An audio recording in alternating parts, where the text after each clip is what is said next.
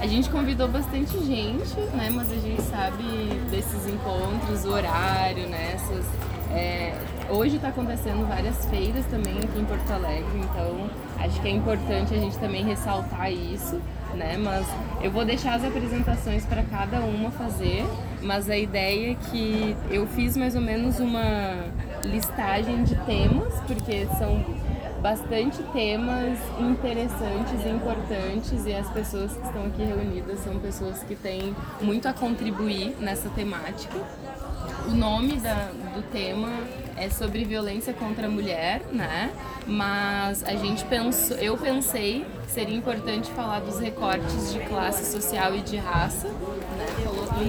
Introduzir isso na conversa, porque isso é fundamental então, o Sobreviver Mulher, que é um trabalho de prevenção de violências, né, que eu faço parte como psicóloga, eu idealizei esse trabalho e chamei as minha, a minha família, né, minha mãe e minhas primas, para serem minhas parceiras nisso.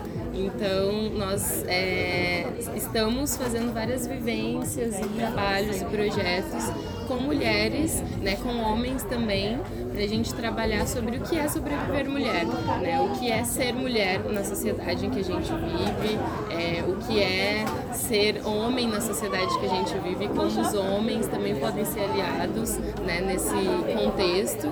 E também trazendo a questão do gênero, né, como psicóloga eu atendo é, pessoas de diversos gêneros, então isso também entra na pauta como um recorte importante, né, então o Sobreviver Mulher, ele vem como um trabalho de prevenção de violências criada por mulheres, né, a partir das vivências e das estatísticas é, que vivemos de violências, mas também trazendo outras pessoas da nossa sociedade para essa discussão, né? Então agora a gente também está colocando faixa etárias distintas, né? Então aqui tem as meninas bem jovens para discutir junto com a gente.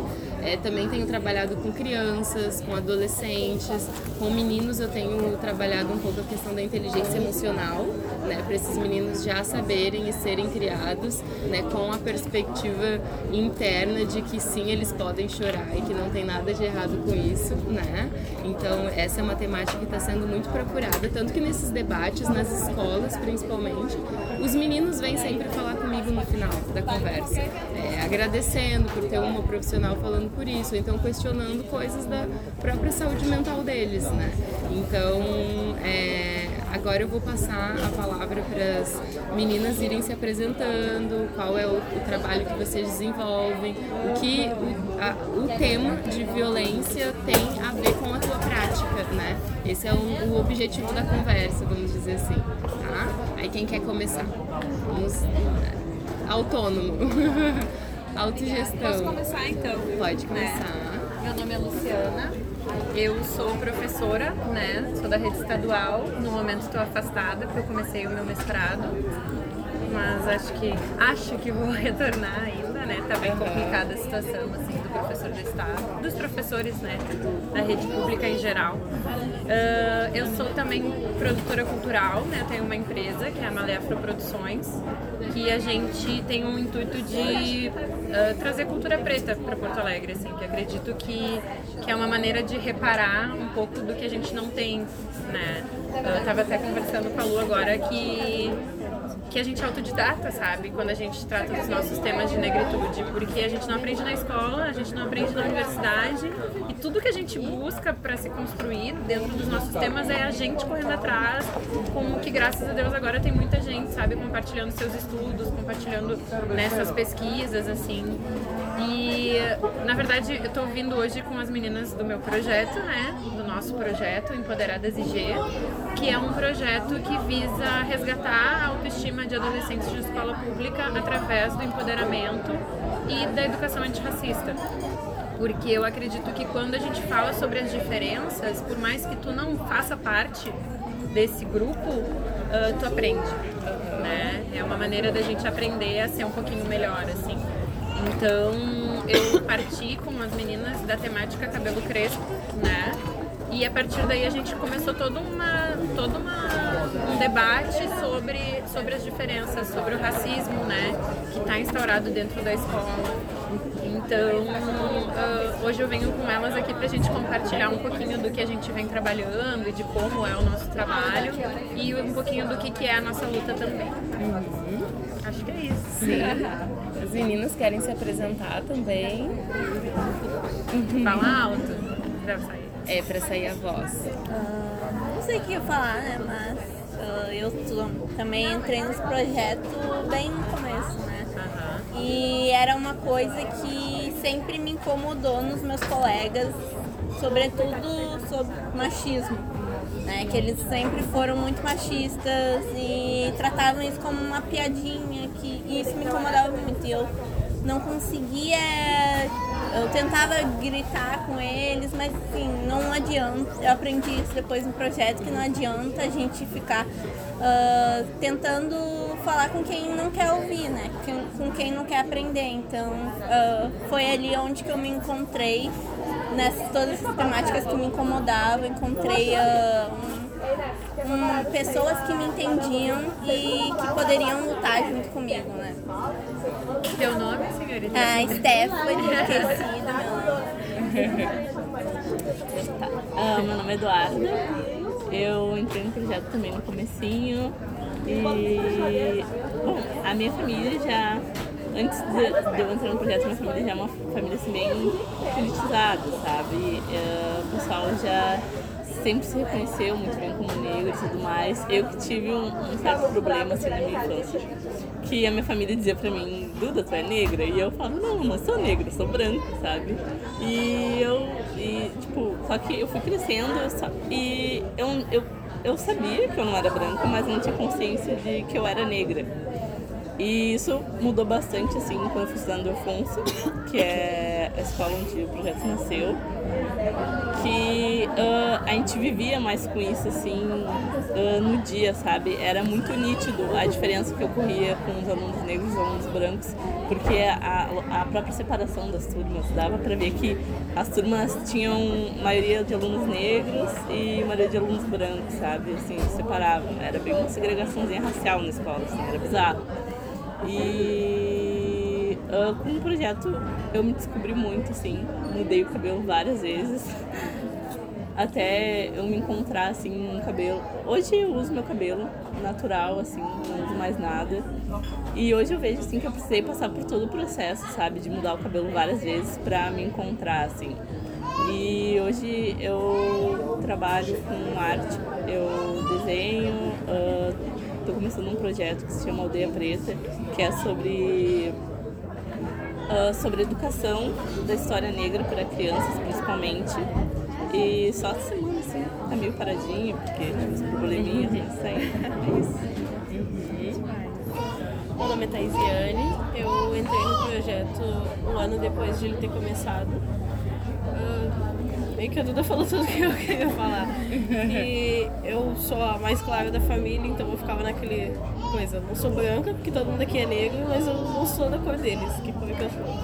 E aí depois que eu entrei no projeto eu consegui me identificar mais como negra também e identificar situações que eu já tinha passado, eu já tinha sofrido racismo, mas eu não tinha visto como racismo. Porque eu vivia muito perto de amigos brancos, então certas coisas pra mim eram muito normal.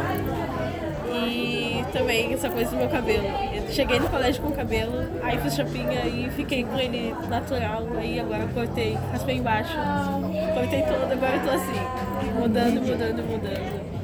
E o projeto me ajudou a me encontrar de todas as formas possíveis e agora eu tô buscando algo que eu gosto de fazer pra botar toda essa energia em alguma coisa. Não só no meu cabelo, que ele não vai aguentar. É, a psicóloga falou também que eu catalisava tudo pro meu cabelo. Aí é. tudo acontecia, eu fazia alguma coisa no meu cabelo. Sim. São umas lindas, né? São umas queridas. o diálogo que vocês têm, a gente estava falando sobre isso, a gente demora muito tempo para se verdade. É importante vocês já jovens falando sobre isso. Muito significativo. Mas, né, me apresentando, eu sou Luana, eu sou Relações Públicas, eu trabalho com foco em comunicação, marketing digital. Mas eu acho que justamente por ter essa necessidade tão forte da veia da comunicação, que eu resolvi falar, começar a escrever conteúdos digitais sobre a temática racial, mas principalmente dando um recorte para a mulher negra, porque um dos aspectos que eu mais achava relevante era a gente se conhecer, a gente se encontrar, todo esse autoconhecimento e também passa muito pela transição capilar. Então, tu entender as tuas origens, as tuas raízes e ao mesmo tempo como dialogar também com as pessoas brancas acerca disso, né? Então, o meu objetivo, assim, nos conteúdos que eu falo, principalmente no meu Instagram, é desenvolver uma luta antirracista. Então, o tipo de mecanismos que a gente pode estar desenvolvendo, seja em falas presenciais ou digitalmente, para que outras pessoas consigam entender a importância de- da luta antirracista para o seu dia a dia.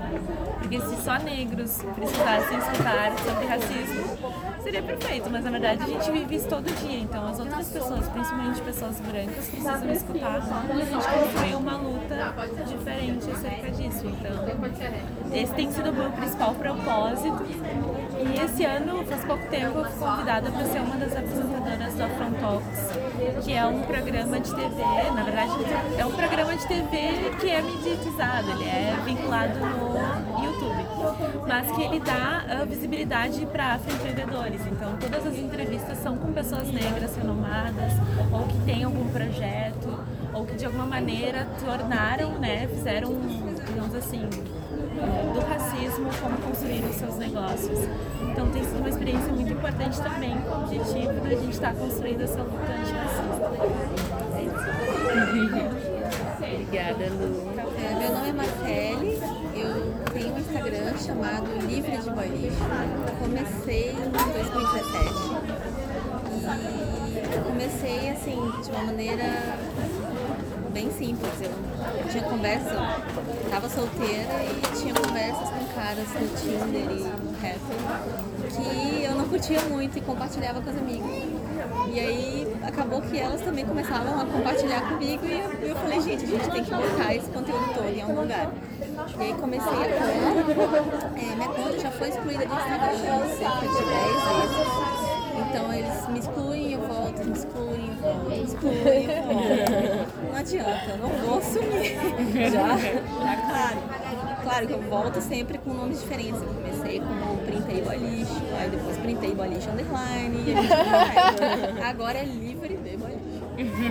E minha ideia agora é transformar isso num projeto um pouco mais sério, ah, conseguir é, juntar uma grana durante um ano para me livrar do meu trabalho, porque meu trabalho era extremamente abusivo, eu trabalhava no Estado, era analista de sistemas da Procuradoria Geral, trabalhava numa equipe só de homens, então era um inferno. E aí consegui eh, me planejar financeiramente, que eu acho que isso é muito importante para a mulher ser independente, né? um planejamento financeiro. E não depender assim de ninguém, absolutamente ninguém. Então eu me planejei totalmente para essa saída. Consegui sair em julho agora. E agora quero transformar esse projeto de Balixo numa coisa mais séria. É, ensinar as mulheres a serem mais independentes emocionalmente. assim. Não depender da opinião do marido, não depender da opinião do namorado, não depender da opinião da sociedade. Então, muita coisa a gente tem receio, por exemplo. É, ontem mesmo estava conversando com as seguidoras no Instagram sobre depilação. E é uma coisa que a gente, mesmo a gente e conhecendo o feminismo, a gente ainda sente receio. A nossa relação com o pelo, com o cabelo, por exemplo, é, é muito complexa. Isso impacta na nossa qualidade de vida. Então, é, tudo isso eu ando abordando no Instagram, a relação do feminismo negro também. Eu sou muito é, apoiadora da, da situação. Assim. E, e é isso, eu tento agora, a minha ideia é ajudar o maior número de mulheres que eu, que eu consegui, assim, no meio da independência nacional e da independência financeira. Obrigada, meninas, pela apresentação. Acho que aproveitando, né, para o pessoal que chegou agora, a gente está utilizando o espaço também para unir essas vozes, né, para depois transformar isso num podcast, né, porque eu acho que é importante a gente usar essas oportunidades, né, independente do lugar. É uma roda de conversa, são temas muito importantes, né? Não é todo dia que a gente consegue reunir tantas vozes é, de diferentes lugares, né, para falar sobre essa temática. Então, trazendo isso, né, a questão é, a gente fala um pouco sobre a pressão que homens e mulheres também, né, homens, têm para se enca encaixar nesses moldes que a sociedade, que o patriarcado, que o machismo ele impõe, né? Então essa estrutura que a gente é criado, sim, que a gente reproduz, que a gente muitas vezes é forçado é, a se colocar numa postura, né, machista para a gente sobreviver, né? É uma forma de sobrevivência também. Mas esses trabalhos todos, né, que cada uma apresentou, que as vivências, né, que as meninas trouxeram, né, o lugar da onde elas falam e como esses assuntos são abordados e são necessários fazermos recortes, né, que são fundamentais para discutir sim cada é, lado, né, dessas moedas todas que envolvem as violências, né? Por isso que eu coloquei também essa questão é, dos recortes como fundamentais. Eu sempre reforço muito isso quando eu vou falar, porque eu, por exemplo, na, na, na minha é, na sociedade como um todo. Eu sou vista como uma mulher branca, mas eu já fui questionada em grupos, em um evento inclusive, né, de com outras mulheres negras, advogadas inclusive, falaram, mas eu acho que tu se encaixa no feminismo negro, né, é, e outras pessoas já me trouxeram também isso, mas eu, a, a, minha fala é sempre, mas eu não sei o que é viver a dor de uma mulher negra, é, eu não, nunca vivenciei isso. Né? Eu vivenciei outros tipos de violências, mas a violência que é praticada contra uma mulher negra, porque algo que a gente tem que colocar em prática também é isso do que vem antes, né? É, vem antes é, o teu gênero, né? Acredito que para mim como mulher, sim, para mim vem antes o gênero, mas para uma pessoa negra vem antes a cor, né? Independente do espaço onde a gente está. E é, uma vez eu fui numa, numa, numa, palestra de uma mulher negra quilombola, que é assistente social, que é concursada da Prefeitura de Porto Alegre, e ela falou algo que me marcou muito, assim, para a vida, que tem algumas portas que a gente só abre por dentro né? Então ela falou, isso me marcou muito porque é, para uma mulher negra quilombola entrar num espaço como a prefeitura, né, e ter esse lugar e as pessoas irem ali para escutá-la falando, né, e como essa mulher, se ela não tivesse esse poder, né, que essa posição deu para ela, ela acessaria esses lugares que agora ela acessa, né? Então, utilizando do meu privilégio de ser acessar lugares e espaços de uma mulher branca, né? Então eu tenho tentado trazer esses recortes, né? E não somente esses recortes em relação, tá, não é só colocar mulheres na roda, mas colocar homens também para falarem com, com a gente sobre isso e trazendo também essa produção de uma nova é, forma de aprendizagem de uma masculinidade sem violência, né? Porque enquanto mulheres, nós, independente dos moldes da relação, a, as mulheres podem ser mães, né? E potencialmente mães de homens. E aí entra essa outra fala do quanto as mulheres ensinam homens a serem machistas, né? E muitas vezes isso não é pautado nas conversas, né? Eu gosto sempre de dizer que eu sou aquela, eu tô dentro da bolha, mas eu gosto de furar essa bolha também, né? Para trazer esses olhares, porque é muito amplo, né? Na clínica eu atendo agora pessoas trans e isso é um baita desafio para mim enquanto psicóloga, porque é uma ciência nova a psicologia né? Mas ao mesmo tempo é feita para as elites ainda, né? Ainda é vivenciada e desenhada para espaços onde a gente tem maiores recursos financeiros, mas eu tenho furado essa bolha e colocado a psicologia em espaços sociais, nas comunidades, né? Assim que eu conheço a Lu, porque eu faço um trabalho com uma prima dela, né, que trabalha no Morro Santana, no projeto de empoderamento feminino através do esporte, né? Então ali eu já trabalho muitas outras vivências e não tem como não falar de machismo né, com as meninas, porque elas já estão dentro de um trabalho onde o que é esse trabalho, né? Futebol. Né? E o que é o futebol? Qual é a representação do futebol no Brasil? Né? Então eu aprendo muito com elas e a gente trabalha muito essa questão do quanto elas reproduzem a agressividade entre elas. Né? Elas reproduzem essas violências entre elas mesmas, porque elas foram ensinadas e elas percebem né, no dia a dia que para elas serem visivelmente é, vistas e admiradas, né, enquanto profissionais, elas têm que ser melhor que a outra, né? E nesse ser melhor que a outra é reproduzir né, essas violências que elas aprenderam com as outras. É, muitas vezes ver a fragilidade, né? Porque tem esse sentimento também, né? O quanto a mulher ela é o sexo frágil, né? É vista como esse sexo frágil. O quanto nós, enquanto mulheres, levamos isso para as nossas relações, independente dos moldes das relações, mas a gente leva isso e o quanto isso é adoecedor para nós. Né? Então eu também queria trazer um pouquinho isso para vocês falarem, né, sobre essa questão do gênero, né, dentro dos recortes que vocês fazem nas vivências. Como vocês trabalham isso? O que vocês acham também?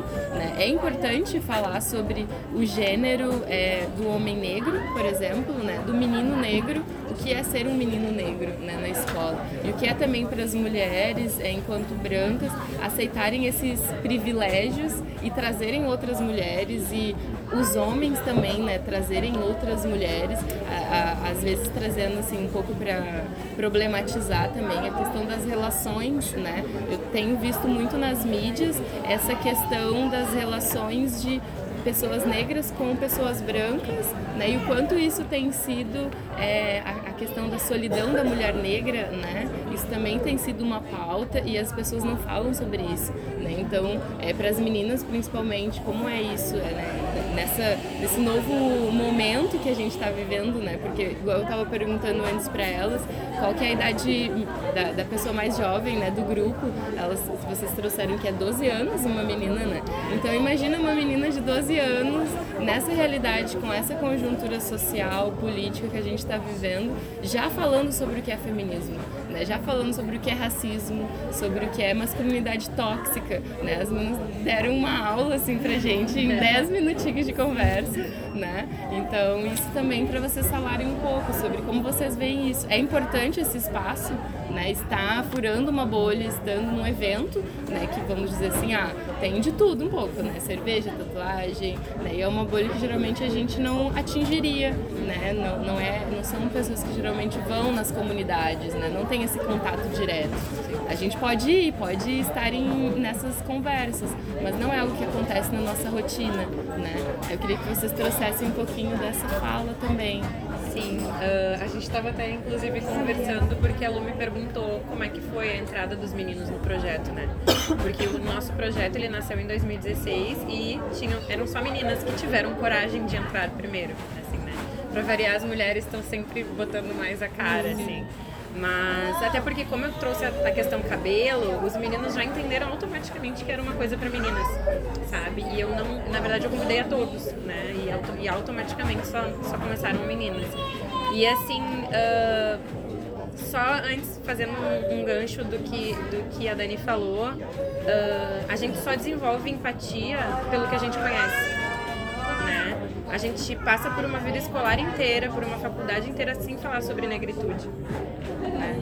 Então eu acho que essa é das maiores estratégias para que o racismo se perpetue. Porque a gente não aprende a amar a pessoa negra, a gente não aprende a admirar a pessoa negra. É, e tudo que vem na negritude junto com ela, assim. Então, e outra questão, assim, é que geralmente a criança negra, quando entra na escola, que ela descobre que é negra. Porque até então é o círculo familiar, né? Então ela é uma criança. E quando ela chega na escola, não vai precisar passar do primeiro dia para ela já ser apontada como negra e ser colocada em um lugar diferente. Daí ela já não é mais a criança, ela é a neguinha, ela é do cabelo duro, ela é assenta lá atrás, sabe? Ela é do cabelo ruim, ela é todos os adjetivos que acredito que todo mundo já ouviu sobre uma mulher negra, né? E sobre qualquer pessoa negra. Então, assim, uh, isso faz com que uma, uma mulher né, negra, ela cresça sem fazer parte desse grupo do sexo frágil, sabe? Isso do sexo frágil pra gente é muito estranho. Porque que fragilidade? Porque quando as mulheres brancas estavam lutando para trabalhar, a gente já trabalhava, ó, nas casas delas, sabe? Então, assim, a mulher negra nunca foi vista como sexo frágil. Ela era mula, né? Ela é a que trabalha, ela é a que vai, ela é a que faz. Então, assim, é, é, é, engraçado porque isso perpassa nas nossas relações, mas a gente cresce sem ser a princesa, sabe? A gente cresce sem ser a delicadinha, né? E aí isso vai explodindo de diversas maneiras, né? Ah, barraqueira, né? Porque explode. De alguma, de alguma maneira vai explodir isso daí. Então, assim. Uh, eu achei muito urgente fazer o projeto ali na escola porque eu via que as gurias não se gostavam. E elas são lindas, então. Eu olhava para elas e meu Deus, as gurias são lindas, como é que essas gurias dizem que não se gostam, que se odeiam? E eu, eu, eu vi nelas uma dor que eu já tinha sentido quanto aluna negra. Então eu, eu comecei o projeto, começando só com meninas, né? E aí eu fui nesse embalo, pegando muita questão do feminismo negro e tudo. E aí chegou um momento em que eu falei, não, eu vou convidar alguns meninos. Acho que agora a gente já tem, as gurias já estão mais maduras no seu discurso, já se entenderam um pouquinho mais. E a gente tem que agregar esse discurso sobre a masculinidade, até para elas entenderem que o feminismo não é uma briga entre homens e mulheres. Né? Isso eu acho que é importante também. Que eu acho que muita mulher adulta também não entende, Sim. sabe? Porque, cara, como é que a gente vai combater o machismo se a gente não falar com os homens? Como é que a gente vai combater o racismo se a gente não falar com as pessoas brancas, né? A única maneira da gente mudar essas coisas é dialogando com o diferente, porque falar para os nossos iguais é fácil, né? Então, assim, quando os meninos entraram, eu tava contando pra Lu que eu, eu pedi, pra, até deixo como sugestão, a gente assistiu, cada um na sua casa, né? Mas a gente assistiu, dei como tarefa para eles assistir o, documentário The Mask You Live In, que é na, tem na Netflix. É um documentário sobre como o machismo atinge homens e meninos, né? E foi a entrada dos meninos no projeto, assim. Esse documentário ele é muito forte, muito forte, assim. Porque ele escancara na, na, na joga na nossa cara, assim, o como a gente destrói a, a inocência dos nossos meninos, né? Como os meninos até certa idade, eles são permitidos ser doce, ser bonitinho, e daqui a pouco já começa um não chora, é coisa de mulherzinha, nananã, e como a gente se pega fazendo muitas das coisas que mostram ali no documentário, assim. E a partir dali a masculinidade ela vai ficando muito tóxica. Então os meninos entraram, a gente assistiu esse documentário, e, e foi muito legal, assim, sabe? O discurso, assim, as meninas repensando várias coisas, trazendo questões, né? Ouvir, eu sempre aprendo com eles, né? Acho que a gente se dizer desconstruído é uma falácia enorme, né? A gente acha que a vida é um processo de desconstrução. Sempre que tu acha que tu já sabe alguma coisa, quanto mais tu estuda, mais tu encontra coisas para te buscar, assim, né? Então foi assim que a gente inseriu assim os meninos no projeto e foi muito bom, sabe? Foi muito bom. Acho que todo mundo cresceu, assim, sabe? Uh, os, os meninos eles eu percebo que eles desistem mais fácil das coisas, assim, sabe? Porque eu cobro muito eles, né? As pessoas olham o projeto, ah, que lindinho, que lindinho. Nossa, gente, vocês não têm noção de quanto puxão de orelha eu dou nessas aí. Porque é necessário, né? E, e, os meninos, eles têm mais facilidade de largar, assim. As gurias eu vejo, assim, que às vezes elas estão atoladas, não sei o que, elas me chamam Sora, eu não vou... Ai, não, deixa Sora, eu não consigo sair, sabe? Tipo, elas, elas, não conseguem, assim, quando elas absorvem isso pra vida delas. E os meninos, acho até que é algo que vem da masculinidade, né? Quando vê a dificuldade, se afasta, assim, né? E eles já reproduzem isso desde muito cedo, assim. Então a gente está crescendo ainda, a gente está aprendendo muito ainda juntos, assim. Uh, toda hora entram meninos novos, assim, né? Essa questão do cabelo, os meninos também vivenciam, só que para eles é mais fácil, eles raspam, né? A gente vê aí, ainda mais ali quando, nos anos 90 principalmente, né? Começaram aquelas bandas de pagode, coisa era tudo negão de cabelo rapado e tal. E é, foi onde os meninos encontraram alguma beleza também, né? É, a gente já comentou antes, quando a gente tava falando pra elas sobre o Renan, né? Que antes do Renan entrar no projeto, tipo, eu tava no Delfonso desde a sexta série. E o Renan era pequenininho quando eu tava lá. E aí, tipo, eu vi assim, o Renan tinha muita resistência, sabe, ao projeto e tudo mais. Até quando o projeto nasceu. Tipo, ele fazia aquelas piadinhas, machistas, tarará, é coisa de menina. E, tipo, o Renan mudou muito, sabe? Mudou muito, né? Até entrar no projeto. Pouquíssimo tá? Sim, pouquíssimo. Tu me repete o nome do documentário. The Mask e o Living. The Mask. Como é que escreve isso? É a THE. máscara que você vive, eu acho. É, eu acho A máscara que você vive é mais fácil. É, Eu procuro daí vai é, aparecer. é, é a máscara que você vive ou o, Eu acho. Sim, também é o macho que está em você, É, assim. Tem algumas. E, You, é Y, you, live, desenvolver, in. Tá. É muito bom, vale muito a É pena. muito bom. E, e o- um dos meninos, né, que estava no projeto nessa época, quando ele viu esse documentário, né, daí ele veio trazer, né, e ele falou, bah, eu, eu assisti com o meu pai e com a minha mãe. E ele disse que o pai dele, quando acabou o documentário, começou a chorar, chorar, chorar, e não conseguia parar de chorar, não conseguia parar de chorar. E depois a única coisa que ele conseguia fazer era abraçar ele e, e dizer assim, ah, desculpa, filho, sabe? E ele, ele falou que foi das primeiras vezes, assim, que eles trocaram essa coisa do carinho, do abraçar, sabe? Então, como é importante a gente falar sobre essas coisas, né? Porque, até porque eh, tem a questão do contato, tem a questão do afeto e, e é tudo muito sexualizado também entre homem mulher, entre homem com homem, né? E quando a gente acha que acho que a gente se liberta um pouquinho assim. E é importante, a gente um dia, né, pode ser mãe ou não, né? Mas acho que é importante a gente entender o outro, porque para entender o outro a gente se entende um pouquinho melhor, assim. Gente, me cortem, porque eu falo demais. É sério, eu falo demais. Imagina. As meninas querem contribuir com alguma coisa? Não, eu ia comentar sobre a- os- as diferentes violências que nós vivemos, né, enquanto mulheres. Assim. Existe a violência psicológica, a agressão física né, e a própria sexual.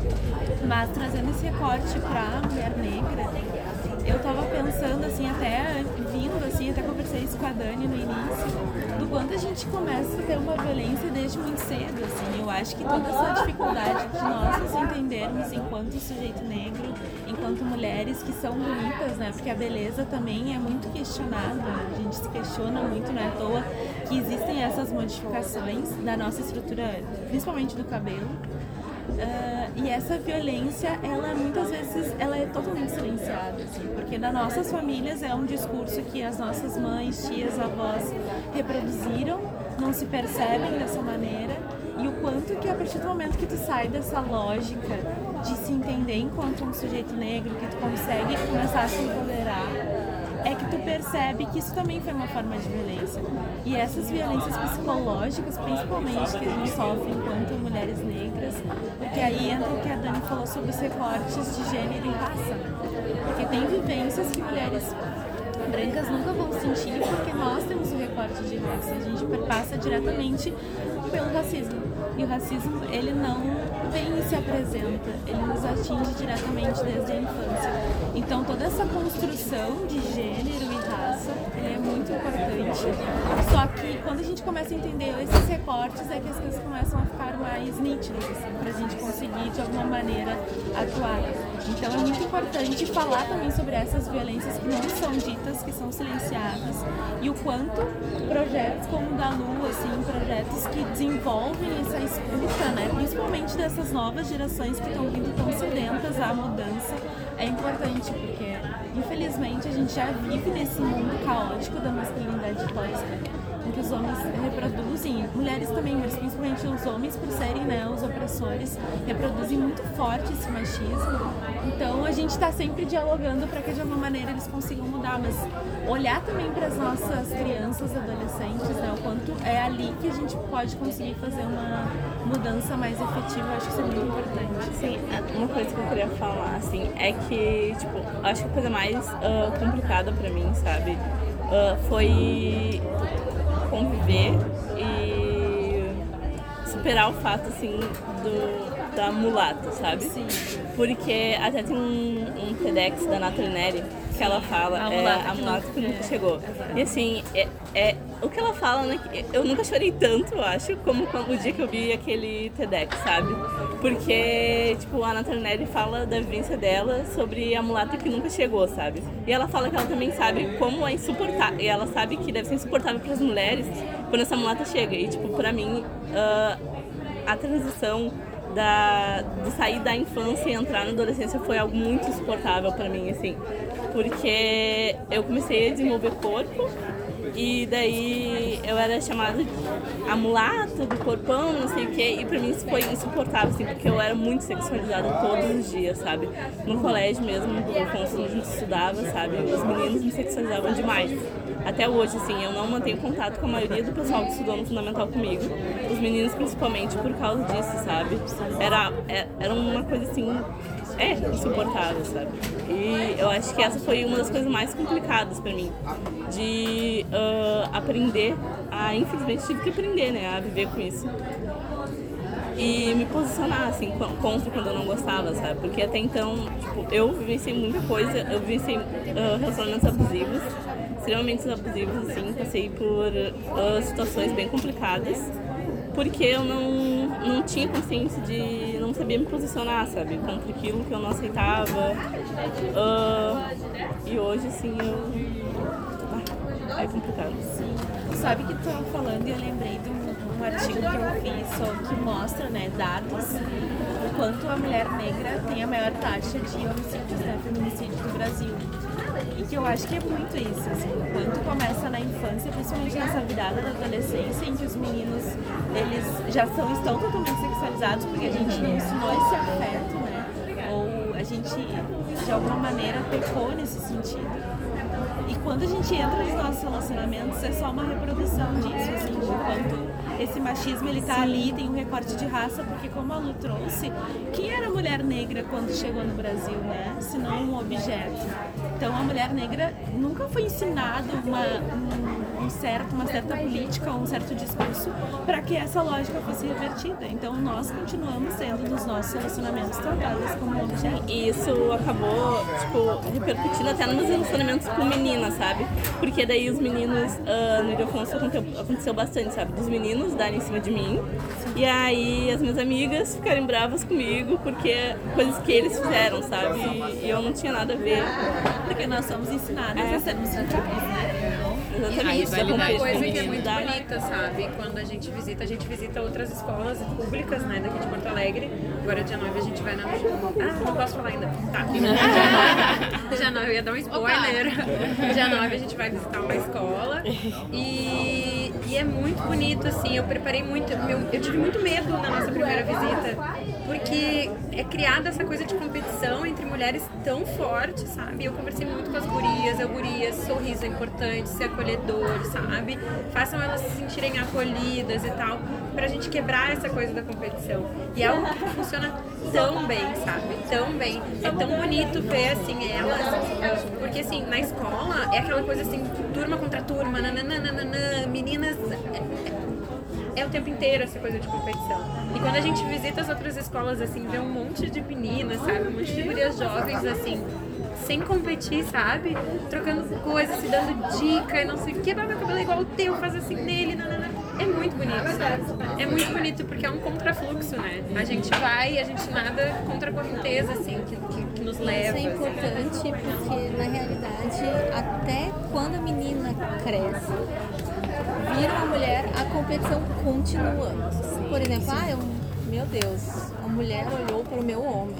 Como assim? Aham. Mas peraí, cara, não, peraí, a culpa não, você não pode, né?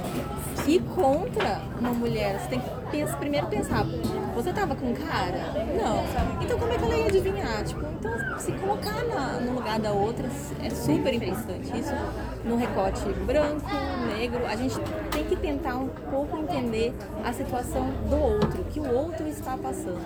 Então, porque às vezes na nossa vivência, a gente não, por exemplo, é, eu percebi muito que existe uma diferença muito grande em relacionamentos brancos e relacionamentos negros, amorosos, assim. Em todos, né? Mas principalmente falando de amorosos. Então, por exemplo, o que a mulher branca passa no relacionamento é diferente do que a mulher negra passa no relacionamento. E essa, essa consciência eu não tinha antes. eu simplesmente imaginava, bah, mas um relacionamento abusivo é igual em qualquer relação. E não é. É muito diferente. E isso é uma coisa que a maioria das mulheres brancas não entende. E é a mesma coisa das negras. Porque as negras olham, não, mas eu não sou mulher frágil. Mas calma, é porque as brancas sofrem essa questão. Então a gente se colocar na posição do outro, entender o que, o que a outra mulher está passando, às vezes é mais importante do que a gente até assim tentar entender o que os homens estão passando. Então, o principal é a gente se colocar ah, ah, na, na vida da outra antes de julgar. Até o julgamento pode até se esvaecer depois disso. Então, é, isso é muito importante. E também não estou dizendo que entender dos homens não é importante. A gente tem que sim se colocar também na posição deles. Porque nessa questão do documentário, que é excelente, assim. E, e eles têm isso, inclusive tem um dado muito importante que é de uma conta é, que eu converso bastante, que é o macho da relação. E eu tenho contato com o dono dessa conta, ele cria grupos é, constantemente com homens apenas só para conversar sobre relacionamentos. Mas por incrível que pareça, o Instagram dele, 80% de quem segue, de quem comenta, são mulheres. Quer dizer, onde estão esses homens? Como atingir esses homens? Isso é uma dificuldade que a gente tem muito grande, como atingir os homens. Eu não sei, assim, eu, eu por isso que eu dou muito valor a essa questão de incluir homens né, em grupos, assim, incluir homens agora sentados e, ouvindo a gente, porque a gente precisa incluir pessoas. É, é, não é só essa questão de, ah, vamos fazer um, um evento só para negros, não, vamos incluir todo mundo, evento só para brancos, não, peraí, vamos colocar, sabe, mais gente diferente para se misturar. A questão da, da, cultura trans também, a gente tem que botar mais gente, mais, mais eu acho que é, a diversidade é, engrandece. Então, Sim. Não, e aquilo que a Dani falou é muito importante, sabe? Uh, sobre estar em espaços onde alguns grupos não atingem, né? E isso passa por várias coisas da gente. Os homens às vezes estão em, estão em alguns espaços que a mulher, mesmo que esteja ali, ela não vai ter voz ali, sabe? Então, como é importante ter alguém ali que leve essa fala, que leve esse discurso, assim. Uh, por exemplo, uh, assim, ó, muitas coisas que a gente fala, que a gente grita, que a gente cansa, que a gente fica rouco de gritar, uma pessoa branca vem, fala e todo mundo entende. Porque as pessoas se permitem ouvir, sabe? Então, assim, pra gente é muito importante ter pessoas brancas abraçando a luta antirracista, sabe? É muito importante. E muita gente diz assim, claro, porque se sente insegura ou porque fica com medo de falar besteira, mas eu acho que, assim, é, é uma educação, sabe? É tu pensar como tu primeiro pode mudar no teu núcleo né, na tua casa com o teu filho, né, para depois ir falar sobre ou palestrar, porque a gente só consegue causar essa mudança quando a gente muda pequenas atitudes nossas, sabe?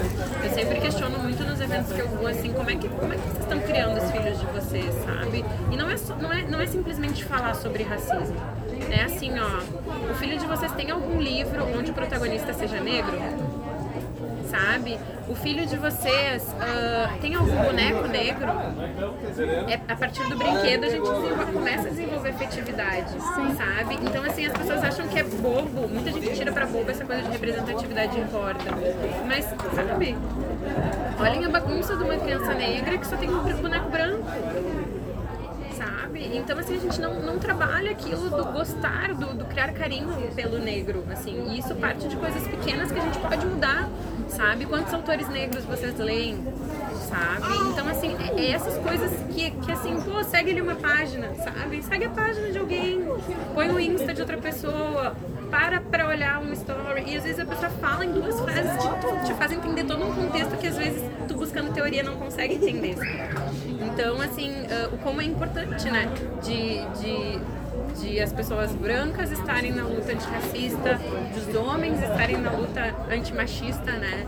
Porque, porque dependendo do espaço, às vezes tu vai ser a única pessoa que vai ter ali para falar aquele discurso. Sim, é, eu, eu namoro um menino branco e ele se posiciona bastante, assim, sabe, no meio dos amigos dele e até porque se eu falar uma coisa meus amigos dele, assim, eles não me escutam, né? Tipo, eles fingem demência e, tipo, tem um dos amigos dele que tem uma namorada e a, namorada dele é branca e ela se diz desconstruída, assim, né? Só que a menina passa por mim, ela não olha na minha cara. Tipo, ela chega, cumprimenta meu namorado, mas ela não olha pra minha cara, sabe? Não, não faz sentido nenhum. E aí, tipo, o Leonardo já se, ele se posiciona, assim, tanto que agora ele não tem mais contato com esses amigos dele e tal. Tipo, ele tenta ao máximo, sabe? Mas se a pessoa não. Não, sabe, não, não quer mesmo. ah, não tá aberta ao diálogo, sabe? É que a gente se decepciona, né? É. A gente se decepciona. Muito. A E gente isso- espera daquela pessoa. Sim. E aí chega um momento que tu. É, ele passou muito por isso, porque o Leonardo, ele já era um menino, assim, bem desconstruído, só que daí depois de começar a namorar comigo, assim, ele passou a ser bem mais, assim, a ver outras coisas, e ele se posiciona bastante, assim, sabe?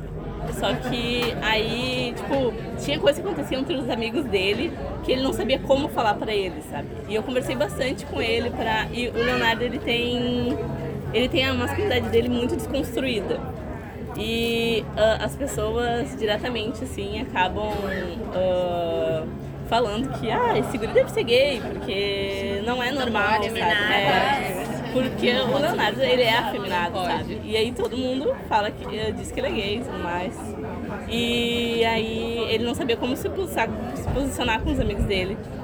E aí ele tentou de várias formas, né? Eu ajudei ele também, só que ainda é muito complicado, assim. Porque daí eles só ficam, tipo, no caso dele, sabe? Por ele já ser um menino mais afeminado, assim. Vira zoeira. É, eles ficavam assim, tirando ele pra, ai, cara, não Já sei desvaloriza um Sim. pouco a fala dele também. É, porque ele não era um É um machão. lugar, né? Ele não era um machão que eles iam ouvir ali, sabe? O- ele nunca foi assim um machão que os amigos dele escutam. Ou tem que chegar na porrada. É. É uma outra postura, né? E daí até trazendo um pouco disso, até por mim também eu ficaria aqui a tarde inteira só conversando sobre essas coisas. Eu falo pra caramba sobre isso. Mas a gente tem um tempo, né, pra respeitar também a programação da, da feira. Que, e daí, assim, pra gente ir finalizando, até para as pessoas que não falaram, que estão aqui, quiserem falar também, né, é, sobre essa questão da, das estratégias de sobrevivência, né? Eu gosto de falar um pouco sobre isso também.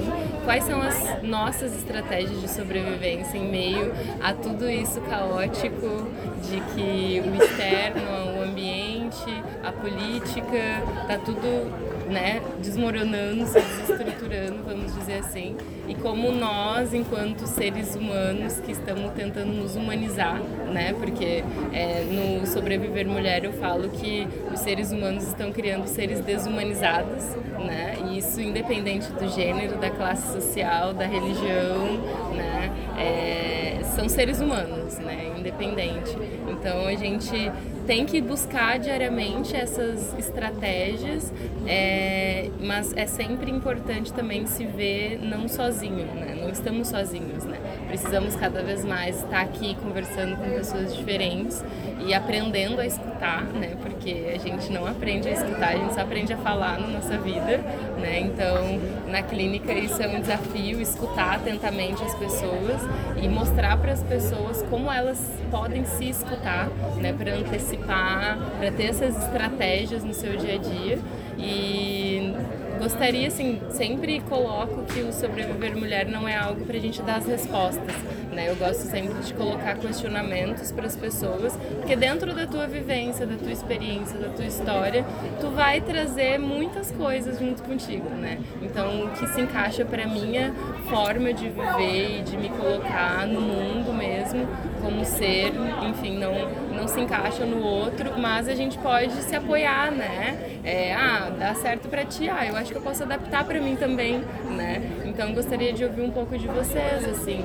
dicas, né? E se esse tipo de espaço de conversa, para mim, né, como profissional e como pessoa que idealizou esse trabalho, é fundamental. Eu acho que assim a gente aprende bastante, né?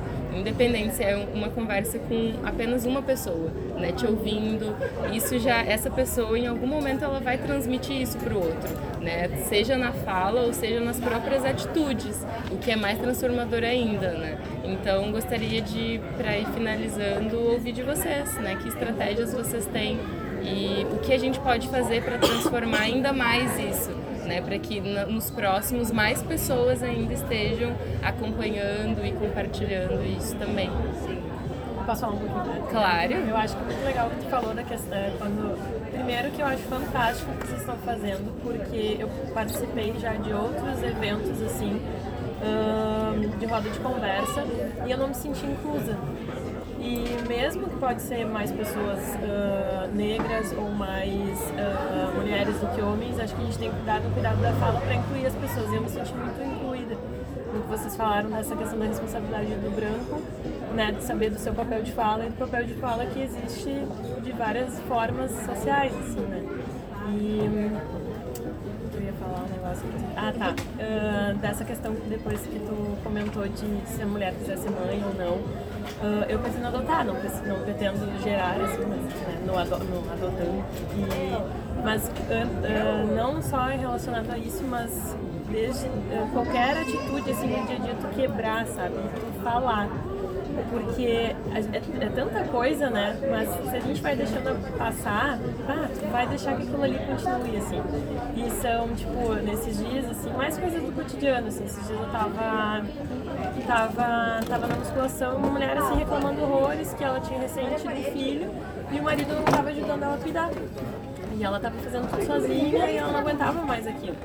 E aí eu bah, me senti na obrigação de falar alguma coisa pra ela, assim, sabe? Tipo, como mulher, com essa questão da empatia. Eu falei, olha, eu não, eu não te conheço, não sei da tua vida, dessas questões, mas tu é uma mulher muito, tu é mulher, muito, né, muito batalhadora, assim, né? Tipo, linda. Então, se tu acha que isso não tá fazendo bem pra ti, tu não precisa de alguém que não tá, ah, não tá ali junto contigo. Tu pode ter esse filho sozinho e daqui a pouco ter uma pessoa que te entenda, né, e venha junto pra ajudar.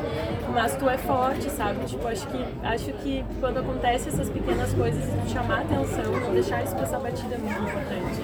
Eu participo também de teatro, que a minha mãe é produtora cultural, e, tinha uma, e a gente presenciou uma cena, assim, todas as vezes que a gente vai fazer apresentação de teatro, o número de crianças negras é muito pouco, sempre, sempre. E a gente conta do negrinho, do negrinho do pastoreio, a gente conta várias, e a gente não deixa de contar e fica chamando, porque é, isso é uma coisa que me irrita, às vezes a pessoa fica, ai, o negrinho, ou, não, sabe, é o moreninho, não, ele é negro, tu tá com algum problema e fala que ele é negro, negrinho, moreninho, ele é negro, qual o problema? Isso não é uma ofensa? Como assim? E isso é uma coisa que me incomoda muito. E, e aí eram duas crianças, uma era negra e uma era branca, e as duas estavam se batendo. E quem resolveram tirar da sala de aula? O menino negro. E eu falei, não, os dois têm que ficar aqui, a gente vai conversar com os dois. Por que, por que, vocês dois estão se tratando assim? Né? Dois são amigos, tá tudo certo, não precisa ser assim. E também se, se brigaram, tudo bem, fico um pouquinho afastado, mas depois. E, esse, e eu sempre vi isso, assim, a criança negra, assim, né? Então é aproveitar nessas atitudes, assim, e sempre não deixar com que isso se propague, assim. Porque pode ser aquela mãe ali chegando em casa e né? Tipo, ai, tem aqui mais 30 anos aturando esse cara, e às vezes uma coisa que tu falha ali pode determinar alguma atitude futura dela, assim. É, complementando um pouco o que tu falou também, a questão do medo, né? A Sim. gente sente muito medo de falar. Sim. Às vezes uma coisa super importante, a gente fica, ah, mas e agora? Sim. Mas, cara, a gente tem que pensar sempre qual é o pior que pode acontecer naquela situação. É, e às vezes a pessoa não vai te receber bem. Já não foi recebida bem várias vezes, mas assim, segue, é porque nem todo né? mundo tá preparado pra ouvir, né? Ah, Eu, eu, até, eu fui começar a ter contato com essas questões porque eu faço da licenciatura. Então eu tive uau, o privilégio assim, de fazer ah, um ano de afrodescendência na América Latina, aprender sobre a branquitude e a branquidade. Então tu, tu te fica com isso em ti, tu quer repassar, sabe? É o mínimo, assim. Então às vezes tu entende que a pessoa não tá preparada porque ela nunca ouviu falar daquilo, né? Mas aí tu, tu, tu fazer aquilo ali de uma forma mais, mais suave, né? Mais passiva e não tão ativa, assim, diretamente de briga, tu conquista, cara. Com certeza tu sai, todo mundo sai ganhando, assim. Eu quero complementar o que a Ana falou. Pra quem não me conhece, eu sou a Ikmi, eu sou uma das organizadoras da Feira de Amastê também. E eu acho muito importante a gente ter roda de conversa sobre tudo, assim, porque a questão da empatia que a gente estava conversando antes, eu não tenho como saber, ah, sei lá, como determinadas pessoas se sentem se eu não escuto elas falarem como que elas se sentem relacionadas a determinadas coisas. Então eu acho muito importante isso, por, por isso que eu acho importante as rodas de conversa, assim, nos rolês. Até porque, tipo, traz mais cultura e a gente entende mais as coisas da nossa sociedade, né, no geral. Ah, eu acho importante também a gente não deixar passar coisas que a gente vê que estão erradas. Por exemplo, assim, ah, a gente é muito agredido também, mais as pessoas negras, enfim, de forma linguística, né? Tem muitas coisas na nossa fala que, que são uma agressão e muitas vezes a gente não sabe que é uma agressão, né? Tipo, ah, tu fez isso nas coxas. Vocês já ouviram de onde que veio essa expressão? Ela é uma expressão que antigamente os escravos eles faziam as telhas nas coxas e cada um tinha uma coxa diferente. Então ficava tudo meio feio assim as telhas, né? Ficava tudo estranho. Então é uma coisa errada assim fazer nas coxas. Só que isso é mal Mulato feito. também é uma palavra errada. né? Sim, expressões racistas, né? Que as Sim. pessoas Vem de mula, né? É, vem de mula. Além da. Tigrada, a tigrada também não se usa. denegrir. É, Denegrir cara, é o que a tigrada gente é Ou a horrível. coisa preta. Denegrir, denegrir é horrível e a gente usa muito. Porque é tornar negro. É. E não não uma, negro. como se fosse uma É, coisa já ruim, né? negativas. humor negro, tipo, sempre conotativo pra algo ruim. É. E, e eu acho Tá tão importante. encrostado, né? Que às vezes sai é. do. Sim, mas é que é isso, entendeu? A lógica racista, ela faz com que a gente reproduza justamente pra gente conta reproduzidas. disso. É uma lógica funcionada, não é à toa que esse racismo é estrutural, gente. É, muito bem pensado, Muito bem construído para que a gente reproduzisse, a gente não se dê conta dessas questões. E, e é importante a gente saber dessas questões e se alguém falar, tu, tu falar, não, por que, que tu tá falando isso? Tu sabe de onde que veio isso? Ah, isso não é uma coisa certa, sabe? Tipo, ah, ai, por que, que tu fica judiando a criança? Judiando vem de judia, né? sabe? Tipo, Eu- eu- eu me cuido tem tanto muitas coisas na nossa cara. língua que são erradas, sabe? Eu acho que começa a partir daí. E, eu acho que começa a partir da criança que, seja a gente gerou ou não gerou, eu acho que começa tudo na escola, né? Eu acho que essas questões elas têm que ser faladas muitas vezes na escola, Ah, tratando mais da violência. Às vezes a gente vê, sei lá, um exemplo, não, não convivi com isso, mas tipo, uma criança que vê o pai agredindo a mãe, às vezes não sabe que é errado, porque é uma coisa tão normal pra ele e ninguém fala disso, sabe? Então, como é que a criança que, tipo, tá além, a, a recém se desenvolvendo ali, vai saber que aquilo ali é uma coisa errada, né? Então, acho que por isso que é importante a gente falar isso nas escolas, quanto professores, né? Eu também faço licenciatura e, e mostrar que todo mundo tá, todo mundo tem seus problemas, todo mundo sofre alguma coisa, mas todo mundo é igual de certa forma, sabe? O agressor já foi agredido, né? Também. Sim, o agressor já Ele foi é, agredido geralmente também. é o mais machucado, sei lá, É. aprendeu dessa forma. Tem que ver os dois lados da, da moeda, assim, né? Questão de eu- empatia, né? Eu, eu falo muito assim, eu li uma vez e isso fica muito na minha cabeça, assim, que quando tu pisa no pé de alguém, tu tá pisando no pé de alguém. E aí tu avisa, eh, a- essa pessoa te avisa, né? Oi, tu tá pisando no meu pé, tá doendo? E tu tira o pé, diz desculpa, né? E o racismo, ele é um crime, ele é tão bem feito, né? Que a pessoa diz que tá doendo e a pessoa justifica o porquê que ela quer continuar causando aquela dor sabe? E, e é isso que, eu acho que falta um pouquinho da branquitude, assim, sabe? Tipo, se, se o que tu fala dói, repensa. Né? É, que nem, é que nem quando alguém LGBT, LGBTQIA, todas as letras do mundo, fala alguma coisa pra gente, escuta porque tu não vivencia aquilo. Né? E eu acho que isso que é crescer, isso que é se desconstruir, assim, é a gente ouvir o que o outro passa e se abrir e dizer assim, o que, que- o que, que me custa deixar de falar alguma coisa? Né? O que, que me custa se é algo que causa dor em outra pessoa? E às vezes, sabe assim, às vezes a gente fica nesse beabá falando de tantas formas que a gente, a gente explode, a gente estoura. Tem a questão da, da, da, da pessoa, da mulher negra ser a raivosa, ser a... Porque a gente fala, a gente usa todas as didáticas possíveis. E, ve- e a gente muitas vezes não é ouvido mesmo assim. sabe? Eu ontem comecei a gritar. Eu sempre sou escandalosa, né? Tava no baile lá, bem feliz, dançando, e aí o cara chegou e começou a passar a mão em mim, eu tava de saia, ele começou a levantar minha saia, eu peguei e empurrei ele, comecei a xingar ele. E aí ele saiu me xingando de todas as formas possíveis e gritando pra todo mundo no meio da festa. E me xingando e falando pros amigos dele que eu só meti uma bala, que não sei o que, falando um monte de coisa. E aí eu que tava errada de ter gritado ali, de ter feito um escândalo. Aí ele ficou me olhando com cara de nojo. Aí sempre sou eu que sou agressiva, que A fico louca, gritando, né? a louca. É, porque, porque o racismo ele é uma agressão, né? Ninguém leva um tapa na cara e espera que volte carinho. A gente tá levando tapa na cara todos os dias, desde que a gente é E mais do que a pessoa que é racista, no, no caso, ah, justificar aquilo como se fosse certo, ah, faz com que a pessoa que tá, tá sofrendo essa agressão se Silencie. desculpe por, por, tipo, ai, ter sofrido. É, por ter sofrido isso. É, E e vezes- a silenciar, comece a não gritar mais quando isso acontece, sabe? E E- isso que é, é o que adoece. É, visto como chato, ainda mais como sobre intelectualidade, né? Não é, não é visto como uma mulher, por exemplo. Eu já tive vários lugares em que eu tive eu- que eu desisti de estar num lugar porque só tinham homens, ah, fazia mecatrônica e eu era um meio ah, homens, apenas. Apenas. E eu desisti porque é só homens. Eu não me sentia confortável de estar naquele espaço. A gente acaba renunciando a esses espaços que a gente quer, enfim, pra, por causa dessa, desse ambiente tóxico que acaba sendo.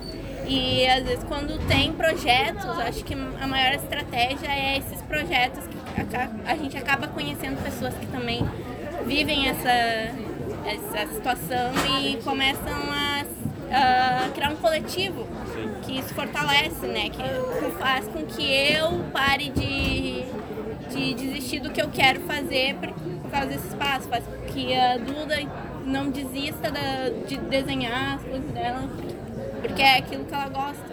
Sim, é muito complicado, tipo, onde eu faço curso também de design. Ah, a minha turma ainda é uma turma privilegiada, a turma que mais tem meninas, porque as outras turmas é só de homens praticamente, ou tem uma menina, mas eu sou a única pessoa negra da minha turma, da, que eu faço design, sabe? É, tipo, às vezes eu quero fazer um tema assim, pô, sabe, seria bacana ter alguém pra conversar sobre esse tema, sabe, na minha turma, que entenda, sabe, não tem. Parece que, assim, só quem, só quem se importa com a temática antirracista são negros. Assim, parece que nunca, por mais que pessoas brancas estão ali aprendendo também. Não sai deles por É. livre, espontânea vontade. Pô, seria Sim, bacana, né? pensar, Fazer ai, alguma nossa, coisa. apoia, que nem homens no, no feminismo. Eles, ai, isso aí é importante e tal, só que passou aquele evento, passou aquele que- questionamento, Não consegue nunca replicar mais, é, nunca mais. Não Ah, eu acho que e tem que, né? tipo, o que aprendeu tem que, tem que pass- repassar e Começar a. Porque é tão doido isso, dessa questão de, de- dessas problemáticas, que, que às vezes no meio onde tu mais espera que não tenha preconceito, não tenha desigualdade, e tem. Eu fui duas vezes nas. Eu, ah, eu já não saio mais, assim, porque é só e aí eu, aí tu, eu fui duas vezes assim, que eu, eu acreditava que numa festa LGBT eu ia encontrar uma, uma, um melhor comportamento. Comportamento não, assim, mas de tipo, tu se sentir mais à vontade. E das duas vezes, assim, as minas extremamente escrotas, assim, que elas fizeram comigo foi o que eu esperava.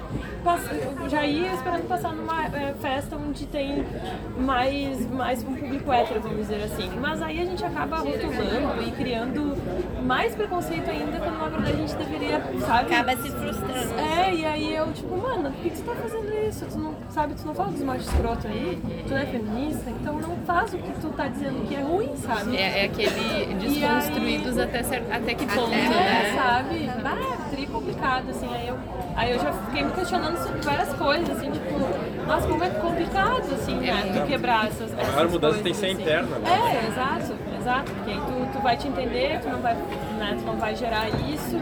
O É, próprio trabalho, assim, né, que, que foi o Sobreviver Mulher, no início era só para mulheres, né? E daí eu, teve um momento que eu me dei conta que eu tava reproduzindo o machismo, porque eu tava criando e desenhando ele para falar, ensinar, né? Porque é uma forma de aprendizagem, né? Para mulheres. E daí eu pensei, tá, mas por que para mulheres, né? E daí eu, não, homens também tem que estar nisso, né? Porque muitos colegas me questionaram sobre qual que é o papel deles dentro dessa luta, dentro dessas lutas, né, dos feminismos, enfim, como um todo. E uma coisa que eu sempre digo é fale sobre a tua masculinidade, né? E Se tu conseguir falar sobre isso dentro do teu contexto, do teu recorte social, do enfim, né, do, da tua cor, da tua etnia, tu já tá fazendo muita coisa, né? Por ti principalmente, né? Porque daí já tira o peso também da mulher, porque tem muito também essas coisas, essas, esses momentos que a gente vai falar para homens principalmente, e as mulheres cansam, né? Porque são coisas às vezes que para nós é tão cansativo já estar nessa linha assim, né, de frente, no embate, no dia a dia. Pra tanto pra gente é tão Exatamente. óbvio, e E parece que agora eu só falo, olha, tu já é, já diz que é consciente, né? Então agora parte pra ação, né? Vai ler, coloca ali no Google isso também, né? Vai estudar, às vezes Também é ajuda, às vezes. Também ajuda, né? Tem muitos grupos agora de homens. Cria o teu grupo, né? Com os teus amigos, ou então quando tu perceber que um cara tá sendo escroto, um amigo, um- o teu pai, o teu tio, conversa. Ou então pergunta, mas tá, não entendi, né? Se faz desentendido pra quebrar um pouco isso também, né? Pra essa reprodução, porque muitos discursos eles são é, feitos porque a gente tem os vícios de linguagem, né? O machismo também tá nisso, né? A gente também se vicia em, em- em falas, em palavras e a gente acaba repetindo sem nem se dar conta, né? Então isso também tem que ser reavaliado, reorganizado, mas é, se, se a gente conversar só com pessoas que pensam igual a gente, vai ficar cada vez É mais limitado, conversar com né? as pessoas que pensam como nós para nos fortalecer, pra gente tipo, Sim, ter mais energia pra ter o com apoio. pessoas que não têm esse pensamento. Sim. Porque senão, tipo, ah, eu vou cansar de ir num, tipo, num lugar onde só- eu vou acabar excluindo essas pessoas, porque eu já vou, tipo, rotular ela como uma pessoa que ela Uhum. Sim. não vai ter esse pensamento nunca. Ou entra não naquela- ajudar, né? Tipo, ajudando. Ou entra naquela lógica também, ah, mas eu não sou racista, eu tenho um amigo negro. Ah, isso é pior. É clássica. Ou então, não, eu tenho uma amiga lésbica. A gente não né? gosta de ser negrocárdio. É, e é. não, eu estou isento. Sim, Eu faço, eu tenho uma essa isenção, né? Que daí isso se, tira a sua responsabilidade, né? Nessa luta. Eu acho que é bastante o que a Bia Ferreira fala numa música dela, que no início do show ela fala, é, ela fala que ela faz as músicas dela para educar o povo preto que não teve acesso às mesmas coisas que ela teve. Ah, mas aquele público que ela tava naquele show era majoritariamente branco. E daí ela falou assim: Olha, esse show não foi feito especificamente para vocês, mas, se mas eu queria que vocês prestassem atenção e se educassem um pouquinho, porque se vocês se educarem um pouquinho, a gente já para de morrer. Forte, né?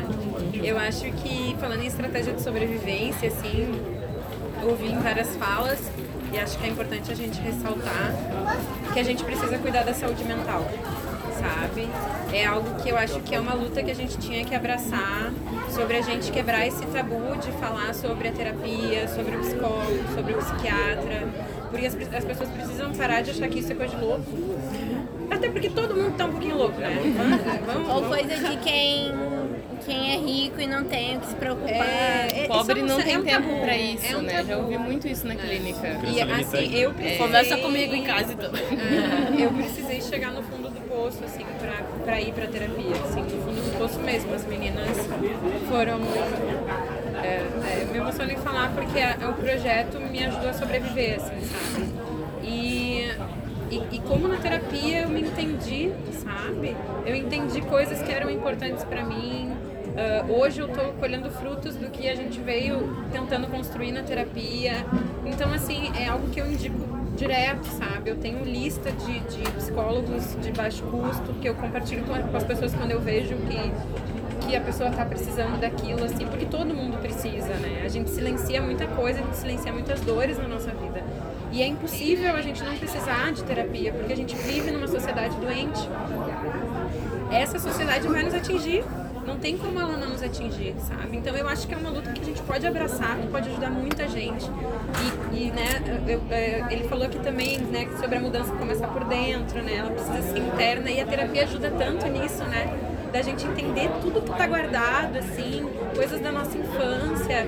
E aí a gente saber viver melhor, assim, sabe? E, e eu acho que também, assim, parte de- desse meu processo, assim, de, de estratégia de sobrevivência foi ah, encontrar grupos de acolhimento, sabe? Grupos que, onde eu me senti acolhida, onde eu, onde eu me fortaleço, né? O projeto é, é pra gente um grupo de acolhimento, né? A- a- eu tenho andado mais com pessoas negras, sabe? Tenho, eu sempre fui, a minha vida inteira eu fui a preta do rolê, sabe? Aquela única negra do grupo.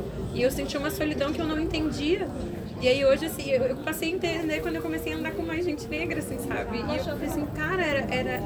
Como faltou isso na minha vida, sabe? Então, assim, são coisas que a gente vai entendendo às vezes nesse processo de terapia. E também porque a gente vive num mundo tão digital que tem mil pessoas no teu celular, mas tu tá sozinho. Então, assim, o sair um pouco da tecnologia e sentar, que nem a gente está fazendo hoje aqui, olhar um no olho do outro e conversar, é algo que me remete à minha infância, sabe? Que eu sentava com meus vizinhos, assim, na rua e a gente olhava no olho e conversava, é algo que a gente não tem mais. A gente fica tão exausto do trabalho, a gente fica tão exausto de tudo. Chega, a gente tem dois ou um dia da semana pra escolher. Se tu quer ir pra um parque pra sair, pegar um sol e ter um lazer, ou se tu vai ficar em casa jogado, vendo série, comendo. Por- que, que tu tem que escolher? A gente não pode colocar, isso é tão importante que a gente não pode colocar ah, como escolher. Se tu tá tendo que escolher, tu tem que mudar alguma coisa na tua vida, porque a gente só passa aqui uma vez, né, gente? A gente às vezes perde as pessoas, a gente passa por lutos, né? Que, que, que, é- e aí a gente naquela época do luto fica tipo, bah, eu devia, eu devia. Isso é uma coisa que a gente tem que se questionar todos os dias, assim, sabe? Que tem pessoas que nos fazem bem e a gente não vê, por quê? Então, guarda um tempo na vida pra isso, assim, porque essa pessoa é um espaço de acolhimento que a gente tem. assim. Acho que é algo que é importante, sabe, a gente refletir sobre que perpassa qualquer, né, mulher, homem, né, qualquer, qualquer coisa, assim, eu acho que é algo importante pra todo mundo. Eu só queria fazer um adendo assim em tudo que vocês falaram, porque eu acho que, enfim, eu acho que a gente resumiu muito bem as estratégias, mas ah, em algumas falas eu senti ah, a criação de esp- espaços, sabe? Do tipo, eu acho que todo lugar é um espaço pra gente estar desconstruindo de alguma maneira. Seja numa conversa que a gente está tendo aqui, seja com um amigo, porque muitas vezes em alguns espaços pessoas negras não estarão e pessoas brancas estarão, vão ser ouvidas e vice-versa, se a gente for entrar em uma outra temática. Então acho que todo lugar é espaço. E ao mesmo tempo não achar que todo mundo sabe de tudo, né? Tipo, ah, porque eu sei, eu sou negra, então ah, ela como mulher branca, ela tem que saber sobre racismo. Não. Existe uma troca, existe essa necessidade da gente de ter um diálogo. Então também eu acho que a gente se policiar, ah, até quando a gente for falar de machismo, achar que o homem precisa saber, não. Infelizmente, em alguns mecanismos, em alguns espaços, a gente vai ter que ser o chato do rolê de dizer a pessoa, ó, você tá fazendo errado, sabe? Mas é necessário, porque eu acho que é só assim que a gente vai começar a construir uma luta diferente. Então, criar espaços eu acho que são importantes. É, E e mesmo a pessoa negra, né? Exato. Porque nem toda pessoa negra ela se entende como um ser político, né? Porque a gente, ah, a gente, ah, tudo isso que a gente contou aqui é um processo muito longo?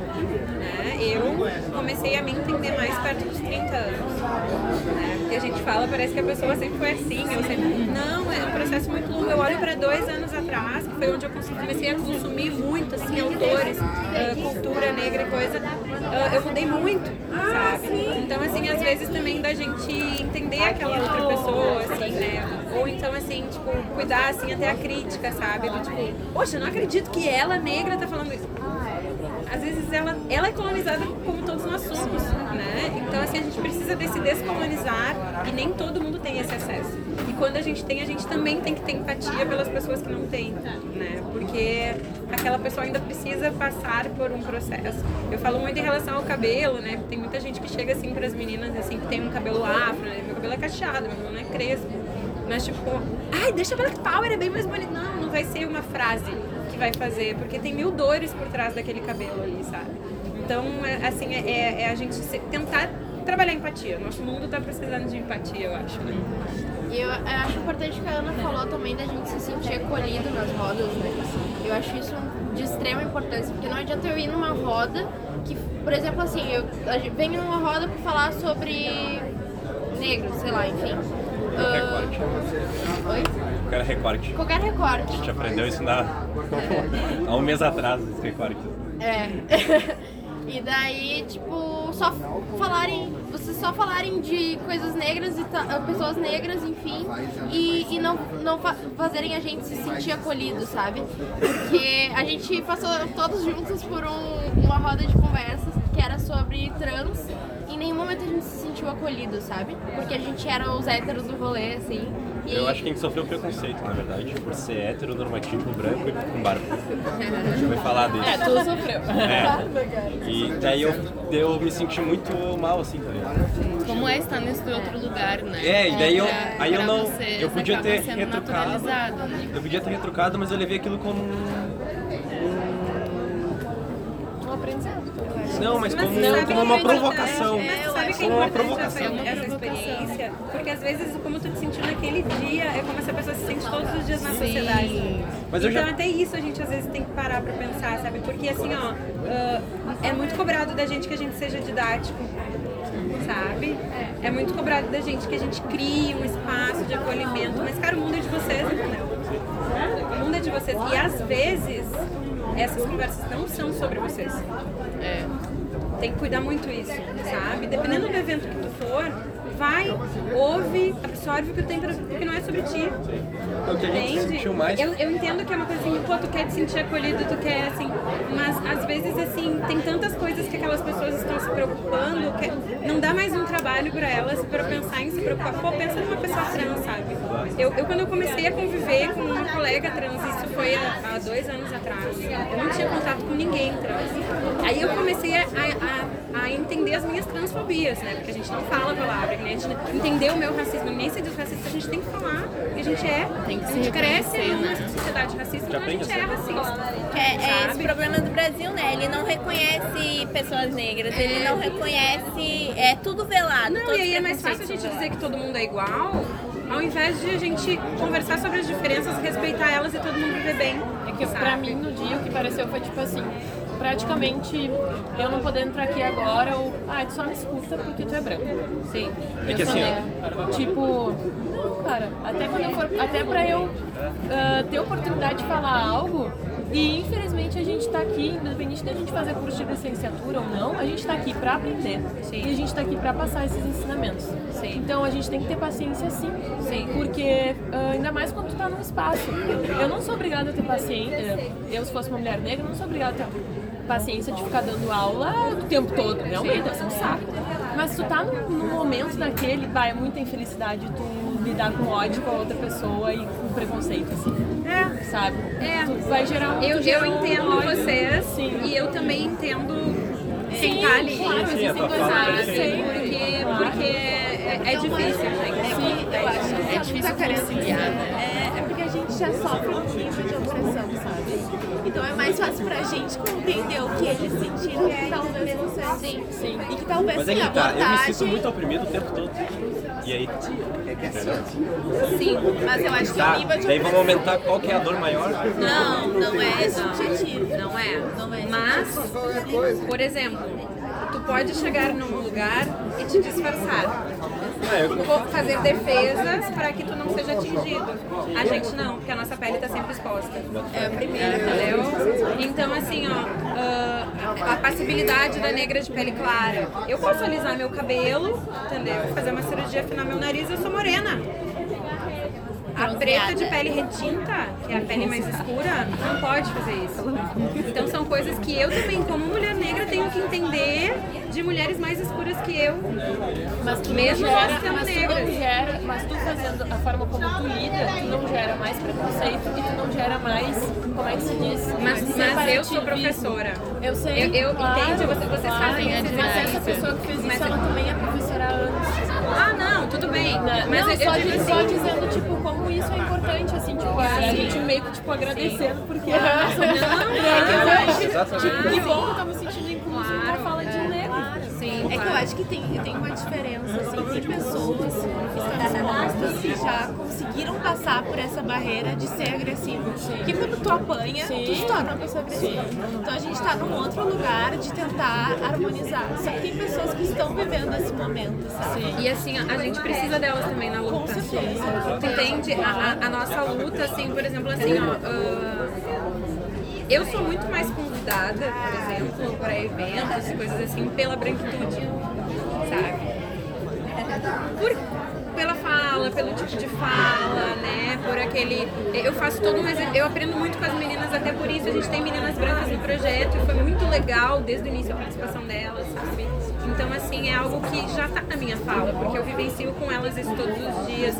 E também porque tem essa possibilidade, tu entende? É, é fácil me ter como uma pessoa negra dali, assim? Ah, sim. É mais E o nível negócio branco do que É, eu tô mais perto, né? na- No colorismo, eu tô mais perto da branquitude do que uma pessoa negra retinta, né? Ah, comercial, de TV, é mais fácil pegar a gente, uma Thais Araújo, pra dizer, ah, não, a gente botou uma pessoa negra, sabe? E essa é a nossa briga, assim. Então, assim, até por isso, a gente vai aprendendo a dialogar Sim, é fazendo esse link, luta, né? Fazendo esse link.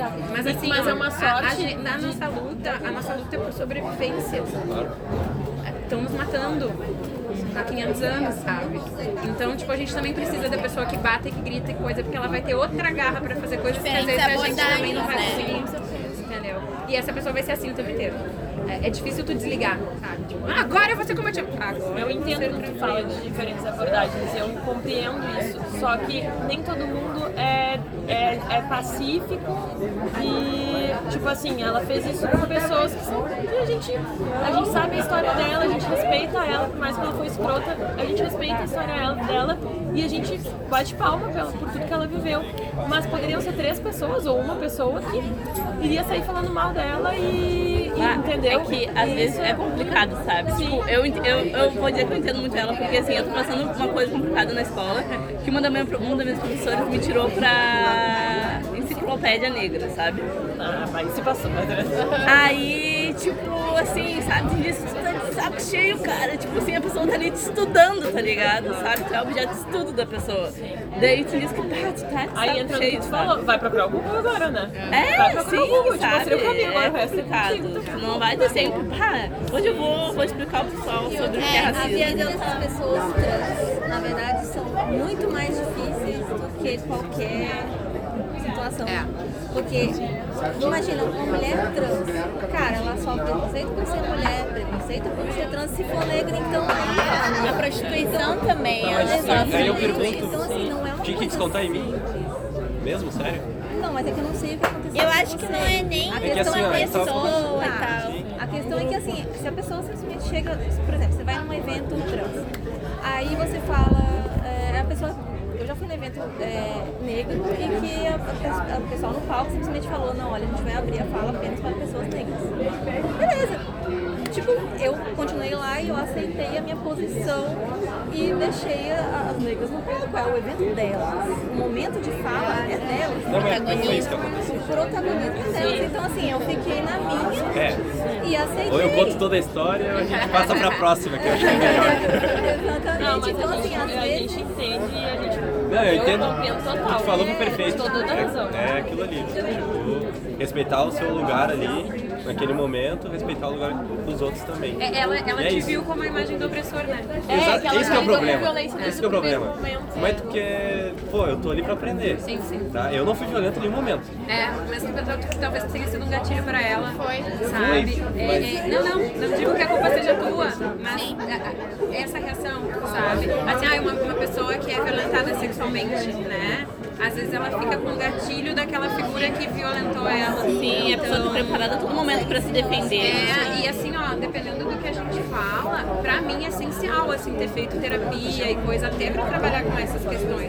Porque a gente lida com dores, né? E, e nem todo mundo consegue transformar dor em algo bonito, num projeto, numa coisa assim. Então, assim, tem gente que não, não trata, não trabalha, não sabe, e vai se atropelando e não sabe lidar com isso, sabe? É, foi o que eu, eu falei pra ela depois que eu tinha que lidar com amor e com a- agregando todo mundo, né? E não sair distribuindo raiva por aí. Sim, sim. Que rolou depois um lance, uma conversa pra depois. E foi isso. É, eu acho que pra gente finalizar também, acho que isso é a minha maior mensagem, né? Sempre assim, de ouvir o opressor, ouvir o oprimido, mas sempre pensar nos recortes por trás disso tudo. E também outra coisa é ter, né, essa. Muito obrigada, meninas, pela presença. É, obrigada. Muito legal conversar com vocês, ouvi-las. Isso, né? Aprender a ouvir, né? Ah, acho que Aqui, claro, fica à vontade. Aqui, né, enquanto uma roda de maioria de pessoas mulheres, né, se a gente for colocar numa listagem, né, não minimizando, eu acho que isso que é difícil, a gente não ter uma capacidade na nossa fala e todos os dias ter a paciência e a atenção plena e escuta ativa para isso, né, para estar sempre disposto a todo momento, a todos os encontros, conversar e ser acolhedor na nossa fala. né? Não é todo mundo que tem essa capacidade, acho que ninguém tem essa capacidade, né? Mas a gente se esforça e tenta, né? Na verdade, a maioria das pessoas são agressivas, são violentas, né? Eu, por isso o meu trabalho é um projeto de prevenção de violências, né? Vamos aprender todo mundo a não ser violento, a não reproduzir isso, mas também a falar para o coleguinha quando ele está sendo, né? Dar um feedback, né? Na fala, na forma que diz- de dizer, de não somente a, a gente tem muito esse, essa coisa do arbitrário, né? Do não, a gente e o machismo, isso é machismo, né? Até que ponto pessoas negras, sim, homens, mulheres, trans, reproduzem isso nas suas práticas, né? Até quando a gente está falando de uma coisa de acolhimento, a gente está criando um espaço de acolhimento, a gente está em alguma forma agredindo alguém, né? Mas ao mesmo tempo tempo também olhando pelo outro lado, quanto essa pessoa assim no dia a dia sofre todas essas violências e assim até falando enquanto profissional, né, na clínica a gente sempre acaba é, criando gatilhos para os pacientes, para as pessoas trazerem à tona as suas dores e daí ali a gente dá esse suporte.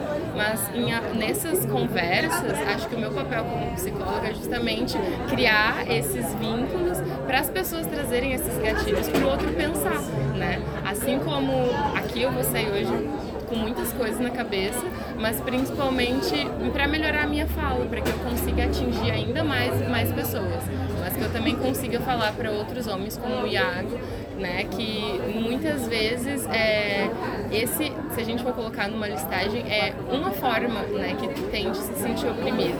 Só que se a gente for te colocar aqui, tu é o único dessa roda que não vai ser oprimido em muitos espaços, né? Assim, só por ter- tu ser homem, pelo teu órgão genital, né? Vamos dizer assim, pela figura. As meninas, as- é, nós enquanto brancas, não vamos ser oprimidas pela nossa figura, mesmo sendo mulheres, né? Mas as meninas negras, elas, e daí entra os padrões e os estereótipos dentro do, das, do perfil do corpo negro, né? As, a, a, a mulata, né? Essa mulher mais é, corpuda, né? Mais com os traços. Essa pessoa, ela, se a gente for colocar numa fila, ela vai estar lá no último, né? E daí depois vem a, a coisa da classe social. Então, assim, e dentro de uma mesma pessoa tem tudo isso junto muitas vezes, né? Né, Nesse dia lá da conversa eu tava junto, eu, eu lembro de algumas falas, assim, e pra mim foi muito interessante quando a mulher negra, o homem negro trans trouxe a vivência dele ali. E daí quebra tudo que a gente falou Dá uma aqui, bugada, né? dá uma e daí tu bugada fica, cabeça. meu, Ah, fala a última Felipe? né? E daí tu pra fica, mim, tipo, tá. quando foi a única vez que eu me senti É, incluída e foi E daí muito traz foda uma coisa, tá, a gente estava questionando a questão do presídio, né? Eu não vou mudar o meu nome social porque, além de tudo, eu sou negro. Se eu for preso, eu vou para um presídio masculino.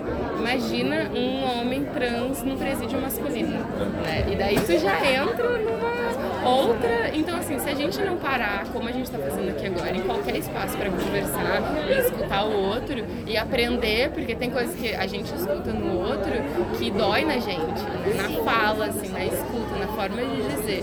Mas tem coisas também que a gente tem que sentir, tá, mas isso na prática não dói na no meu corpo, na minha vivência. Então não é o meu lugar de falar sobre isso. E daí a gente se segura, né? Mas tem um momento da gente falar, como esse, né? E a gente se questionar. Porque acho que um diálogo, uma- um- algo construtivo não é construído só de pessoas falando do mesmo jeito, né? É, acho que os nossos políticos, eles podem é, demonstrar bem como tá caótico, olhar só por um lado, né? Só por uma ótica, que é a ótica do Na patriarcado própria branco. família, né? Na nossa Exatamente. própria família, tem né? a pessoa que fala, ensina mais doce, tem a pessoa que dá, tem Isso. É, é, é Então, isso. a gente né? vai aprender assim, né? Ouvindo e olhando o lado do outro, né? Então, muito obrigada pela presença de vocês, né? Que a gente consiga fazer mais desse. E, pessoal, a gente tem a nossa página no Face e no Insta, é Empoderadas IG. Tá ali